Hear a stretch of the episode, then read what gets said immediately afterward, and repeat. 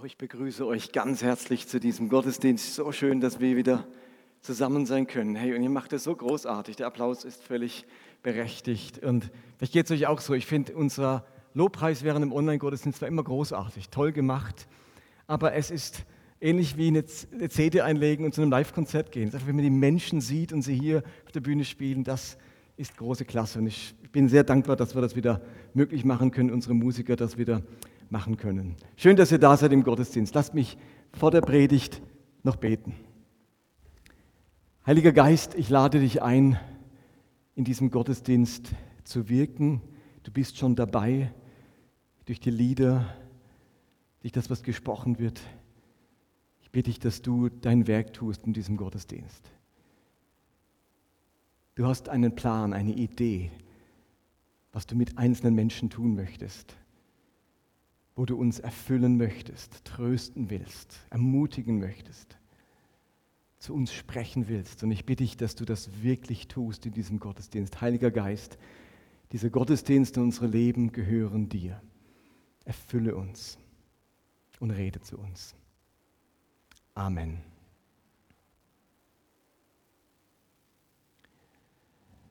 Ja, heute geht es um den Apostel Paulus, wie Urmel das schon gesagt hat.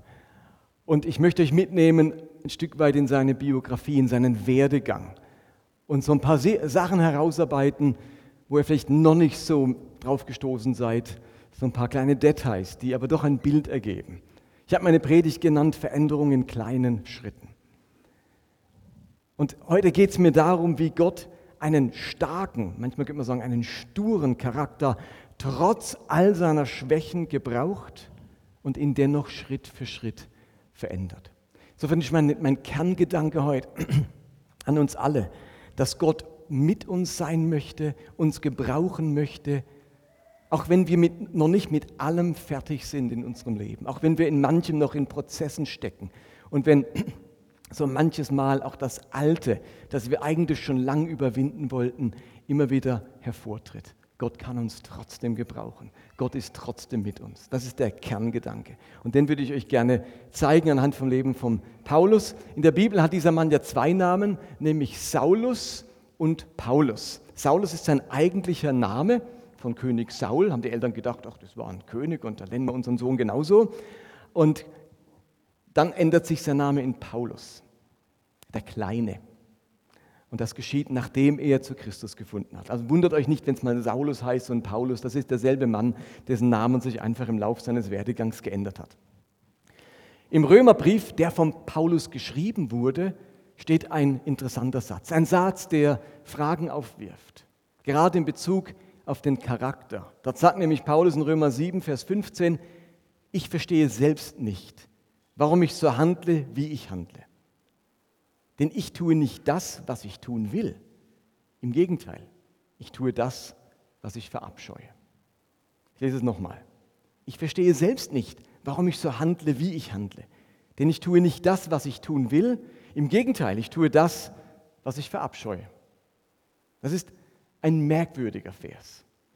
Dieses ganze siebte Kapitel des Römerbriefes geht darauf ein, dass in uns ein Kampf tobt dass ein Teil in uns Gottes Gesetz, Gottes Gebote einhalten will und Gottes Willen tun möchte. Und ein anderer Teil in uns möchte dem Schlechten folgen, der Sünde folgen, möchte die Gebote übertreten und nicht dem Willen Gottes, sondern dem eigenen Willen gehorsam sein. Und vielleicht kennen wir diesen inneren Kampf von uns selbst, dass wir manchmal genau wissen, was wir tun sollten, aber es einfach nicht wollen oder auch nicht hinbekommen. Und er kämpft etwas in uns. Zwei Seiten kämpfen in uns. Im Kapitel zuvor, im sechsten Kapitel, spricht Paulus über die Taufe. Und er beschreibt dort in, wunderschönen, in einem wunderschönen Bild, wie wir in der Taufe symbolisch durch dieses Untertauchen im Wasser begraben werden und dann symbolisch durch das Auftauchen als neuer Mensch auferstehen. So ein schönes Bild. Das alte, Leben mit all seinen schlechten Eigenschaften wird ins Grab gelegt und ein neuer, erneuerter Mensch steht auf. Und das könnte doch jetzt das Ende der Geschichte sein. Erneuert, innerlich auferstanden. Es ist alles gut mit unserem Leben. Aber dann dieser Vers, der wie ein Kondensat zusammenfasst, was wir alle ständig erleben und das auch Paulus offensichtlich erlebt hat. Denn ich tue nicht das, was ich tun will, im Gegenteil, ich tue das, was ich verabscheue. Wie kommt es zu diesem Vers? Wie kommt Paulus zu dieser Erkenntnis? Und dazu müssen wir ein wenig eintauchen in diese Geschichte, in den Werdegang von Paulus. Das erste Mal taucht Paulus in der Bibel auf, da heißt er eben noch Saulus, bei der Steinigung des Stephanus. Das heißt in Apostel 7, ich sehe den Himmel offen stehen, rief Stephanus. Ich sehe den Menschensohn, wie er an der rechten Seite Gottes steht. Vor Empörung schrien die Ratsmitglieder, also die Mitglieder des Hohen Rats, laut auf und hielten sich die Ohren zu. Alle miteinander stürzten sie sich auf ihn und schleppten ihn vor die Stadt, um ihn zu steinigen. Die Zeugen, die gegen ihn aufgetreten waren und daher mit der Steinigung zu beginnen hatten, zogen ihre Oberkleider aus und legten sie zur Aufbewahrung bei einem jungen Mann nieder, der Saulus hieß. Also bereits bei der allerersten Steinigung eines Christen in der Kirchengeschichte ist Saulus anwesend und spielt eine wichtige Rolle und stand in einem Vertrauensverhältnis zu denjenigen, die diese Steinigung vollzogen hatten. Viele Jahre später spricht Saulus selber über den Vorfall, nämlich in Apostel 22, das sagt er dann selbst. Und sie wissen auch, dass ich damals, als dein Zeuge Stephanus sein Leben ließ, ganz damit einverstanden war und die Kleider seiner Mörder bewachte.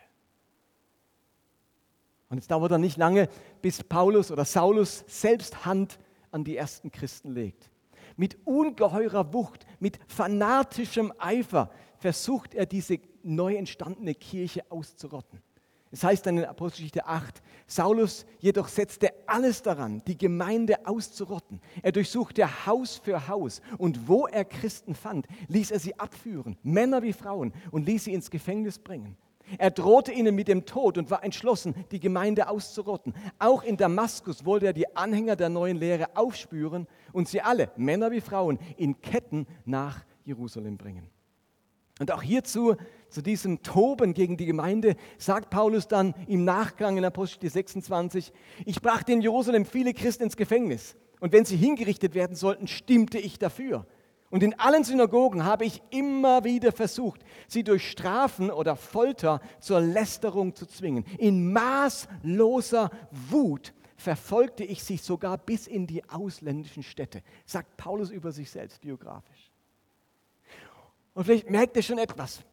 hier spürt man äh, ganz deutlich etwas von diesem starken Charakter des Paulus, von diesem maßlosen Eifer, dieser Streitlust, dieser Skrupellosigkeit, dieser Kämpfernatur. Das ist auf alle Fälle ein starker Charakter, wer so vorgeht. Da ist kein Zögern, Zaudern, überlegen wir nochmal, verhandeln wir nochmal eine Runde länger. Da ist einer, der foltert, der sperrt ein, der jagt, wie er selber sagt, in maßloser Wut. Dieser Saulus, der ist wenig harmoniebedürftig, ist euch das schon aufgefallen? Das ist kein Diplomat, das ist kein Meister der Verhandlungskunst. Der Charakter dieses Saulus ist nicht von Sanftmut, von Zurückhaltung und Barmherzigkeit geprägt. Er ist eher dieser Typ mit hochrotem Kopf, Schaum vor dem Mund und totaler Verbissenheit. Dieser Paulus, der steht im ständigen Kampf für seinen Gott, für seinen Glauben und seine Religion. Was hatte dieser Saulus für einen Charakter? Lass uns mal seine Wesenszüge ein wenig genauer anschauen. Saulus ist zum einen, kann man sicher sagen, ein Karrieretyp. Bei der Steinigung des Stephanus wird er als junger Mann bezeichnet. Erinnert, erinnert euch, habe ich gerade vorhin vorgelesen, als junger Mann. Dieser griechische Ausdruck für junger Mann an der Stelle wird normalerweise für einen maximal 35-jährigen Mann benutzt. Wenn er älter als 35 Jahre ist, würde man dieses griechische Wort nicht mehr benutzen. Es ist Saulus also gelungen, bereits als junger Mann Teil des Hohen Rates zu sein, wo normalerweise nur die älteren Semester vertreten waren. Dieser Mann hat ganz schnell Karriere gemacht in der jüdischen klerikalen Szene in Jerusalem. Rückblickend sagt er über sich selbst in Galater 1, in meinem Eintreten für die jüdische Religion übertraf ich viele meiner Altersgenossen. Ich war ein fanatischer Eiferer für die überlieferten Vorschriften meines Volkes.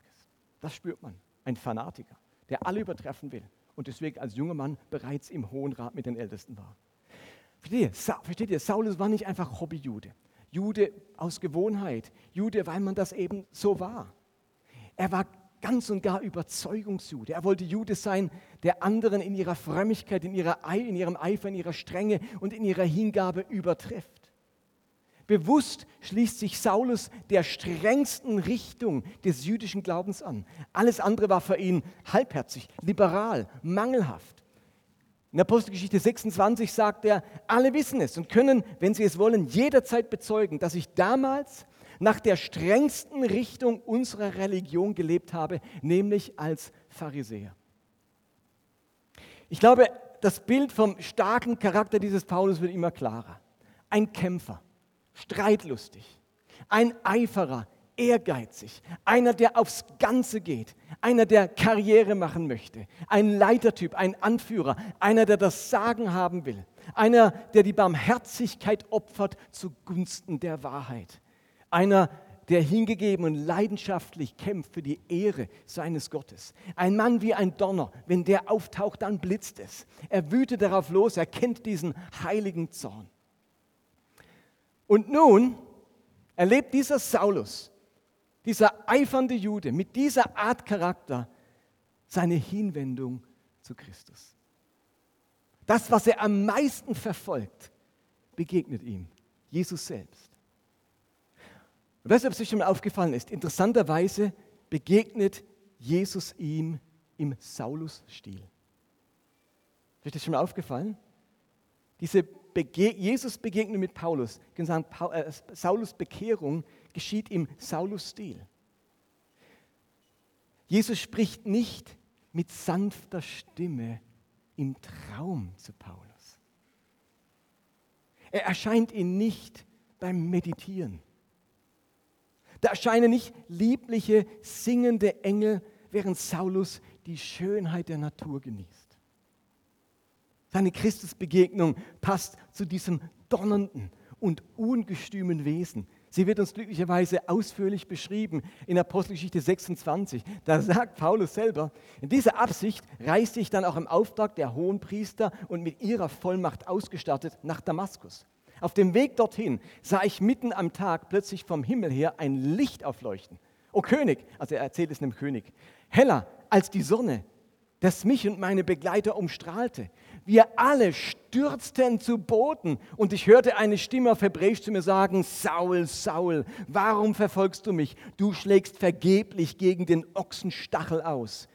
Wer bist du, Herr? fragte ich. Der Herr antwortete, ich bin Jesus. Ich bin der, den du verfolgst. Doch jetzt steh auf, denn ich bin dir erschienen, um dich zu meinem Diener zu machen. Du sollst mein Zeuge von dem sein, was du heute erlebt hast und was ich dir noch offenbaren werde.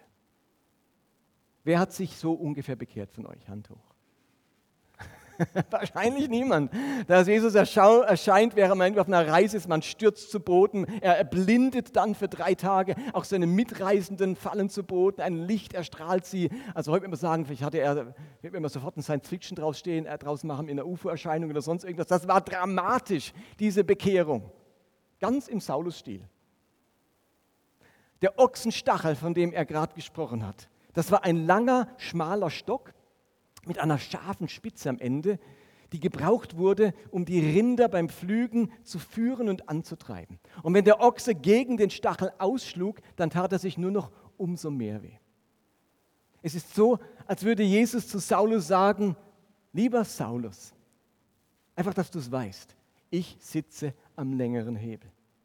Wenn du noch so tobst und wütest und ausschlägst, am Ende geschieht doch das, was ich möchte du wirst mich nicht los. Diese Stadt Damaskus wird mich nicht los. Diese Welt wird mich nicht los. Du hast einen Meister getroffen, jemand, der stärker und größer und mächtiger ist als du. Diese Sprache versteht Saulus. Dieser Mann ist nun bereit, sich dem unterzuordnen, der mächtiger ist als er. Jesus ist der Bauer, Saulus der Ochse. So muss man mit dem Saulus reden. Ich finde das so spannend dass sich Jesus einem Menschen so offenbart, wie es seinem Verständnis, wie es seinem Charakter und auch seiner Welt entspricht. Und nun ist Saulus von diesem Christus gewonnen und natürlich steht er sofort im Dienst des neuen Herrn. Und glücklicherweise schildert uns die Apostelgeschichte dann genau, was in den Tagen und Wochen danach im Leben von Saulus geschehen ist. Also der hat gerade noch getobt gegen die Gemeinde, Wollte sie gerade eigentlich unterwegs, um die Gemeinde auszurotten. Jetzt begegnet ihm Christus im Saulusstil. Und das nächste, was passiert ist, dass Saulus genauso für die Christen tobt. Es heißt dann in Apostel 9, Saulus wäre erst ein paar Tage bei den Jüngern und Jüngerinnen in Damaskus. Da ging er auch schon in die Synagogen und verkündigte dort Jesus als den Sohn Gottes. Saulus predigte immer überzeugender. Er verwirrte damit die in Damaskus lebenden Juden, weil er bewies, dass Jesus der Christus ist, der Messias ist. Nach einiger Zeit beschlossen die Juden, Saulus zu töten. Da ließen ihn seine Jünger eines Nachts in einem Korb die Stadtmauer hinunter und verhalfen ihm so zur Flucht.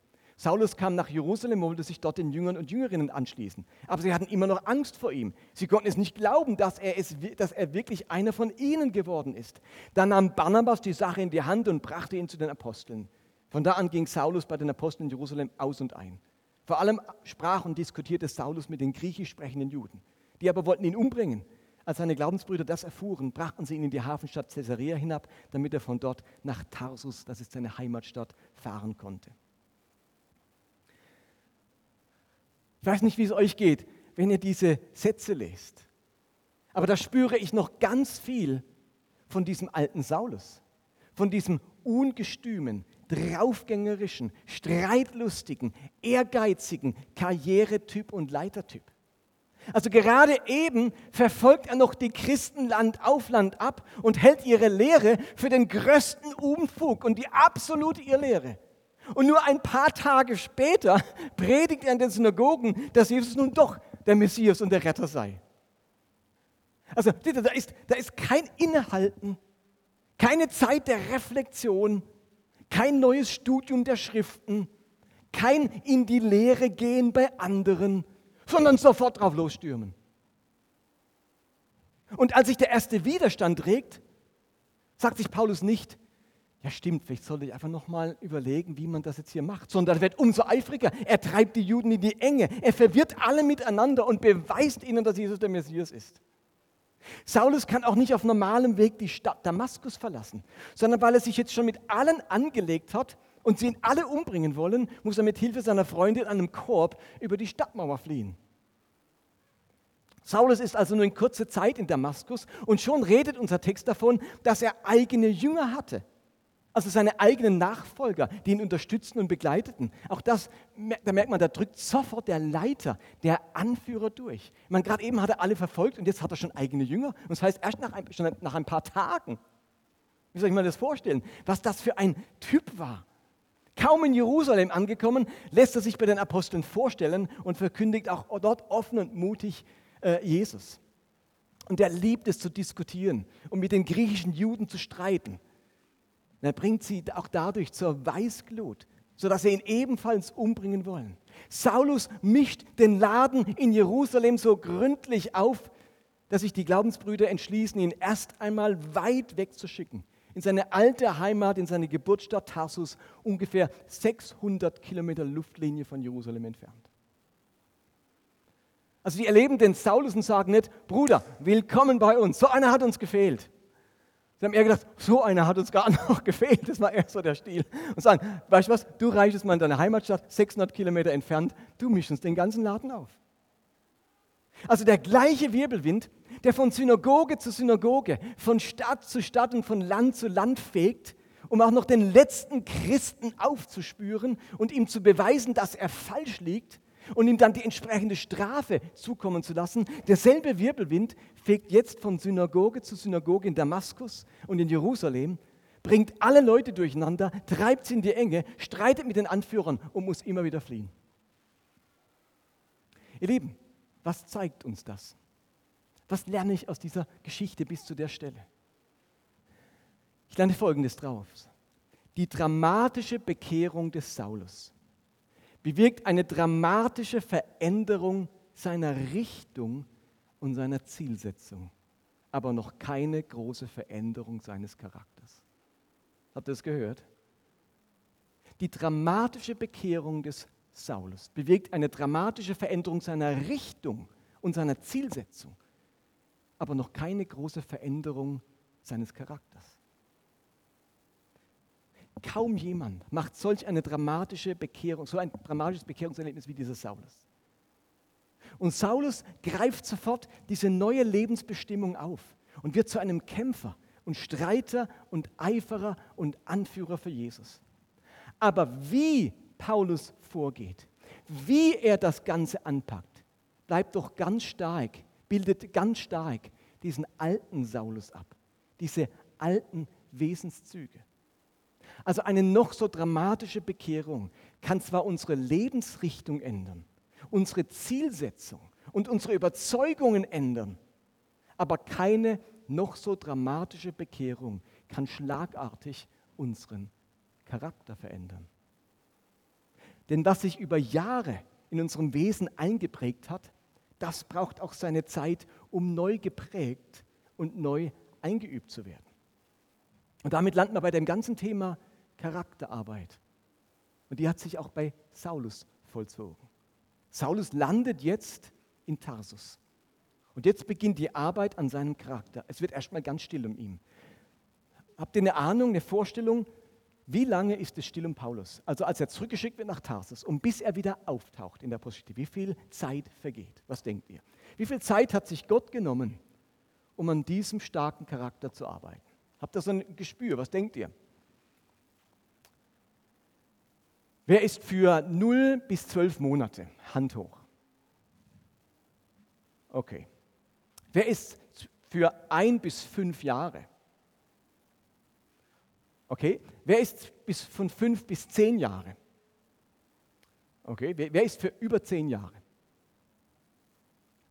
Ihr habt tatsächlich recht. Paulus war 15 Jahre lang weg vom Fenster. Also in Tarsus. 15 Jahre lang hören wir nichts mehr von ihm.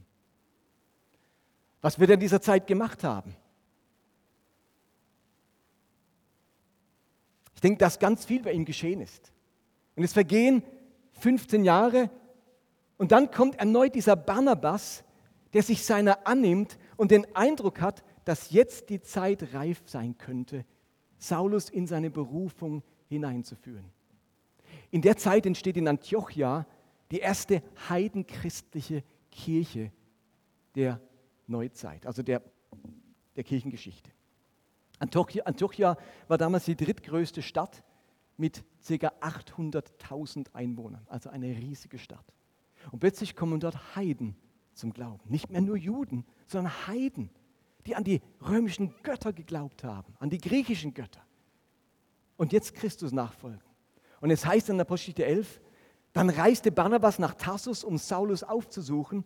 Als er ihn gefunden hatte, brachte er ihn nach Antiochia. Dort blieben sie ein ganzes Jahr bei der Gemeinde und lehrten eine große Anzahl Menschen. In Antiochia nannte man die Gläubigen zum ersten Mal Christen. Und nachdem sie dort ein Jahr lang gewirkt hatten, starten diese beiden Männer, nämlich Barnabas und Saulus, los auf die sogenannte erste Missionsreise. Sie reisen durch die Gegend von Kleinasien und gründen Gemeinden. Und wir wissen nicht, was Saulus in diesen 15 Jahren in Tarsus gemacht hat. Sicher hat er gearbeitet, sich in seinen Beruf als Zeltmacher vertieft, aber noch viel mehr in seinen neuen Glauben hineingefunden. Und sicher hat Gott enorm viel an ihm gearbeitet, sein Herz, sein Denken und seinen Charakter verändert. Und so wird dann in der Stelle aus Saulus Paulus. Ab jetzt wird er, nachdem er aus Tarsus zurückkommt, nur noch Paulus genannt. Das zeigt, jetzt ist was anderes. Aus dem Saulus, dem König, wird Paulus der Kleine. Ist schon nicht so angenehm, wenn du zurückkommst und dann sagt Gott, ich habe einen neuen Namen für dich. Saulus. Jetzt heißt du der Kleine. Ist irgendwie nicht gerade das, was man sich vielleicht so vorstellt für den Start des Dienstes, aber es drückt auch etwas aus. Da ist etwas anders geworden. Da ist aus einem starken Charakter ein vielleicht auch barmherziger Charakter, ein liebevoller Charakter geworden. Und Paulus wird jetzt wirklich der bedeutendste Theologe des Neuen Testaments, einer der bedeutendsten Missionare, einer der bedeutendsten Verkündiger und einer der bedeutendsten Gemeindegründer. Vieles an diesem Paulus ist bemerkenswert und bewundernswert. Er hat sich unglaublich verändert. Viele finden durch, seinen, durch sein Leben und durch sein Zeugnis zum Glauben. Von ihm stammt die christliche Gnadenlehre. Er verkündigt den gnädigen und barmherzigen Gott. Von Paulus stammt das hohe Lied der Liebe im Korintherbrief, das bezeugt, dass wir alle ohne Liebe nicht sind. Das stammt alles von diesem erneuerten Paulus. Und doch spürt man beim Lesen der nächsten Kapitel in der Apostelgeschichte, dass immer wieder seine alten Wesenseigenschaften durchdrücken, dass ein innerer Kampf in ihm tobt, dass der alte Saulus mit dem neuen Paulus immer wieder im Widerstreit steht. Man merkt, dass Veränderung ein Prozess ist, ein lebenslanger Prozess, ein Überwinden des Alten, ein Verändern des Alten, ein Hineinwachsen ins Neue. Und zum Schluss würde ich euch gerne noch ein paar Beispiele zeigen, wie bei diesem erneuerten Paulus, wo wirklich so vieles anders geworden ist, doch immer wieder auch der alte Saulus durchdrückt. Und jetzt sind wir ganz nah bei uns. Ich bin jetzt 40 Jahre in diesem Prozess der Charakterveränderung. Und ich stelle fest, da ist vieles neu geworden, anders geworden. Und doch drückt auch in meinem Leben immer noch Altes durch. Ich erlebe das, was Paulus erlebt und wo ich euch gerade ein paar Beispiele erzählen möchte. Was schätzt ihr? Was war das allererste Wunder, das dieser erneuerte, liebevolle Paulus vollbracht? Das allererste Wunder, das von ihm berichtet wird. War es ein Heilungswunder? Nein. War es ein Lebensmittel, Brotvermehrungswunder? Nein. Es war das Gegenteil eines Heilungswunders. Er ist auf der Insel seiner ersten Missionsreise, er landet auf einer Insel und der dortige Inselzauberer widersteht Paulus und seiner Botschaft, leistet Widerstand und Paulus weiß es nichts Besseres zu tun, als diesen Inselzauberer mit Blindheit zu strafen. Ein Erblindungswunder ist das erste Wunder von Paulus. Ich finde, da drückt ein bisschen was von dem ungestümen, wütigen, zornigen Typ durch. Seht ihr, was ich meine? Als Paulus Widerspruch von Judenchristen erlebt, die ihm vorwerfen, nicht jüdisch genug in seiner Missionstätigkeit zu sein, weil er eben darauf verzichtet, die Heiden zu beschneiden, wie es die Juden ja eigentlich vorschreiben, reist er zum sogenannten Apostelkonzil und zeigt sich alles andere als diplomatisch. Wir lesen in Apostel 15, Vers 2, Paulus und Barnabas widersprachen und es kam zu einer heftigen Auseinandersetzung. Die Diplomaten, die Versöhnlichen, die Verbindenden, das war nicht Paulus, das waren Jakobus und Petrus, die am Schluss diesen Streit wieder schlichten. Als es darum ging, nach ein paar Jahren zur zweiten Missionsreise aufzubrechen, nachdem Paulus und Barnabas wieder zurückgekehrt sind nach Antiochia, wollten sie ein Jahr später wieder los zur zweiten Missionsreise, ähm, drückt der alte Saulus wieder durch. Auf der ersten Reise hatten sie einen Jünger namens Johannes Markus dabei, der hat sie begleitet, aber der war überfordert auf dieser Reise und ist frühzeitig abgereist und hat die Missionsreise abgebrochen. Barnabas, Sohn des Trostes auf Deutsch, dachte sich, komm, dem Johannes geben wir eine zweite Chance. Den nehmen wir noch mal mit auf die zweite Missionsreise. Der hat bestimmt eine Menge gelernt aus seinem Scheitern in der ersten Missionsreise.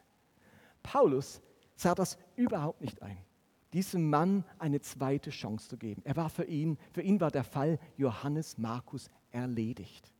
Wir lesen in der Apostel 15, Barnabas wollte Johannes Markus mitnehmen, aber Paulus lehnte es ab noch einmal mit ihm zusammenzuarbeiten. Denn er hatte sie auf der vorhergehenden Reise in Pamphylien im Stich gelassen und die Zusammenarbeit abgebrochen. Es kam zu, einem heftigen, äh, zu einer heftigen Auseinandersetzung und Paulus und Barnabas trennten sich. Barnabas fuhr mit Markus nach Zypern, also Johannes Markus, Paulus aber wählte sich Silas als Begleiter. Könnt ihr euch das vorstellen? Dieser Barnabas hatte so viel für Paulus getan. Paulus verdankt Barnabas alles um bloß wegen der Frage, diesem Johannes Markus noch einmal eine zweite Chance zu geben, kann Paulus solch einen heftigen Streit vom Zaun brechen, dass es zum unüberwindlichen Bruch zwischen ihm und Barnabas kommt.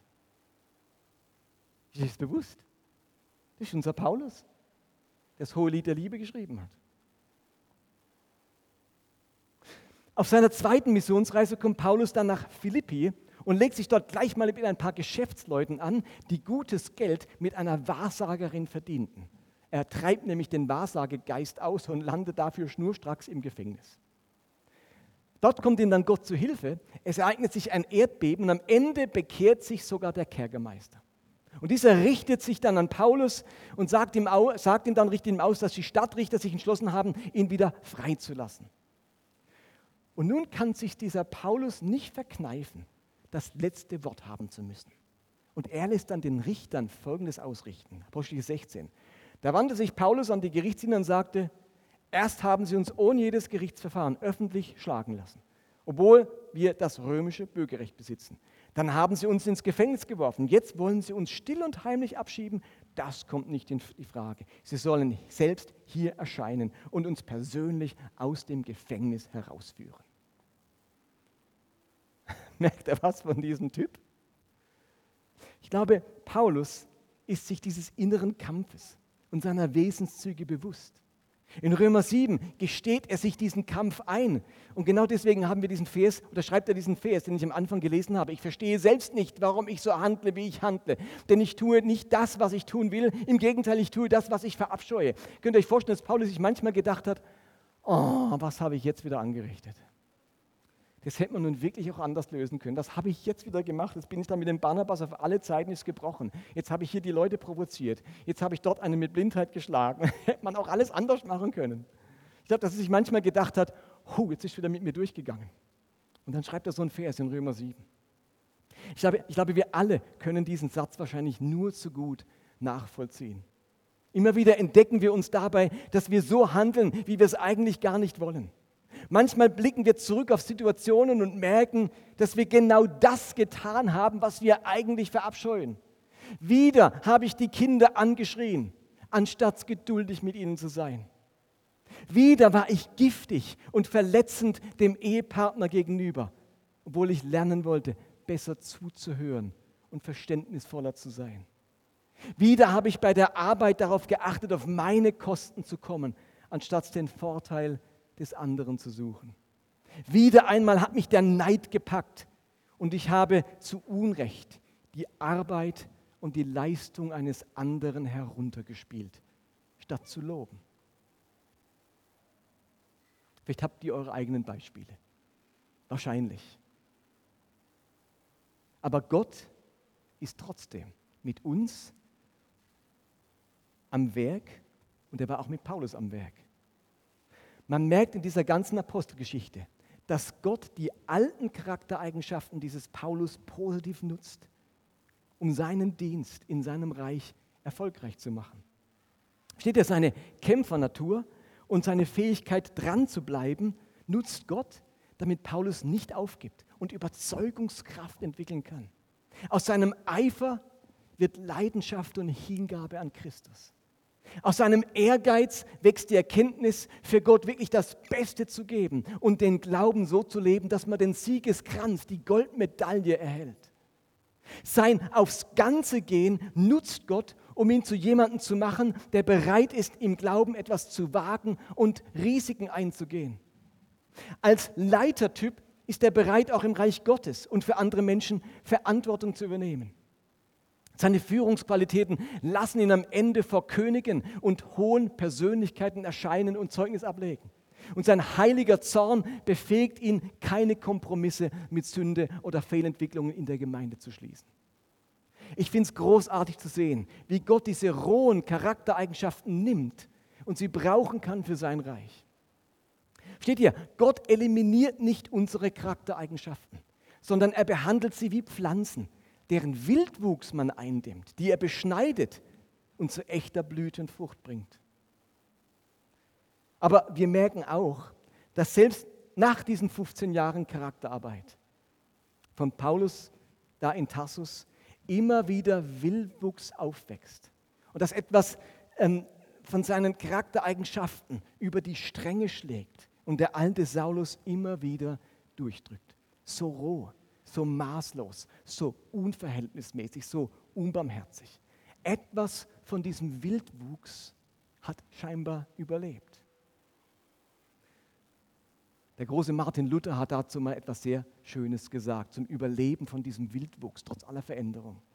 Er sagte, die Taufe ist nicht allein schlicht Wasser sondern es bedeutet, dass der alte Adam in uns durch tägliche Reue und Buße soll ersäuft werden und sterben mit allen Sünden und bösen Lüsten und wiederum täglich herauskommen und auferstehen ein neuer Mensch, der in Gerechtigkeit und Reinheit vor Gott ewiglich lebe. Klingt wunderbar. Der alte Adam, der muss täglich ersäuft werden durch Buße und Umkehr. Und dann sagt er aber dazu, der alte Adam in uns soll ersäuft werden. Nimm dich aber in Acht, das Aas kann schwimmen. Nimm dich in Acht, das Aas kann schwimmen. Der alte Adam, dieser alte Leichnam kann schwimmen. Der kommt immer wieder mal hoch. Und das hat Paulus ganz genauso erlebt. Und ich merke in meinem Glauben, dass ich besonders auf zwei Dinge achten muss. Zum einen, meine Hinwendung zu Christus hat meine Zielsetzung und meine Lebensrichtung verändert. Seitdem ich zu Christus gefunden habe, habe ich neue Ziele, einen neuen Auftrag, ein neues Lebensmotto, eine neue Sicht der Welt, ein neues Bürgerrecht und all das möchte ich nicht aus dem Blick verlieren. Da möchte ich dranbleiben an dieser erneuerten Ausrichtung meines Lebens. Aber, und das ist das Zweite, mit meiner Hinwendung zu Christus hat die Arbeit an meinem Charakter begonnen. Paulus, der macht mir Mut weil er dran geblieben ist an der Veränderung seines starken Charakters. Und weil er nicht aufgegeben hat, auch wenn sein altes Wesen immer wieder, wie der alte Adam, durchgedrückt hat. Aber wisst ihr was? Dass der alte Adam durchdrückt, dass der alte Saulus immer wieder sichtbar wird, das hat Paulus nicht disqualifiziert. Er hat nach einem Fehlschlag seine Missionsreisen nicht abgebrochen. Er saß nicht in der Ecke, hat sich selbst bemitleidet und sich für unbrauchbar gehalten.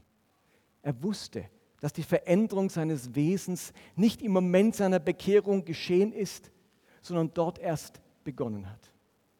Er wusste um diesen lebenslangen Prozess, von dem Gott überhaupt nicht schockiert ist, sondern den Gott einplant in seinen Weg mit uns. Unser Versagen, ihr Lieben, unser Versagen vereitelt nicht Gottes Pläne mit uns, sondern sind Gelegenheiten, in diese Pläne hineinzuwachsen, über uns hinauszuwachsen, beschnitten zu werden und zu dem zu werden, was am Ende Christus widerspiegelt und verherrlicht. Wenn dieser starke Charakter Paulus, der solch eine Vollmacht hatte, der solche Wunder vollbracht hat, der so viele Menschen zu Christus geführt hat, doch immer wieder mit seinem alten Adam zu kämpfen hatte und immer wieder in alte Muster und Wesenszüge hineingerutscht ist, wisst ihr was? Dann kommt Gott auch mit mir zurecht. Dann kann er auch mich und dann kann er auch dich gebrauchen. Dann kann er auch dir und mir Vollmacht schenken. Dann kann er auch dir und mir Wunder anvertrauen, dich und mich zum Segen machen und sich durch dich und mich verherrlichen. Diese mutmachende und trostreiche Botschaft, die möchte ich euch heute gerne mitgeben. Amen. Lasst uns aufstehen und beten miteinander.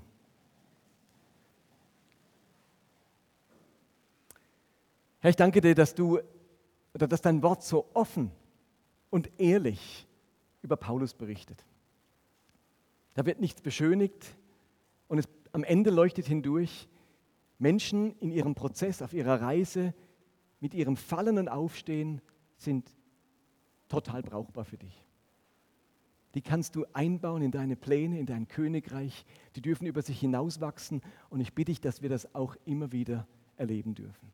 Ja, du siehst alle Prozesse, die bei uns am Laufen sind und wo wir manchmal aufgeben möchten oder wieder erleben müssen, dass es nicht funktioniert hat, dass das Alte durchgedrückt hat. Jesus, wir wollen nicht aufgeben. Wir wollen dich bitten, dass dein Geist uns hilft zu dieser ständigen Erneuerung unseres Lebens, dass wir dranbleiben können und erleben dürfen, wie Schritt für Schritt Veränderung geschieht. Veränderung in kleinen Schritten. Danke, dass du uns auf der ganzen Reise segnest, gebrauchst und zum Segen machst. Hab Dank dafür, Jesus. Amen.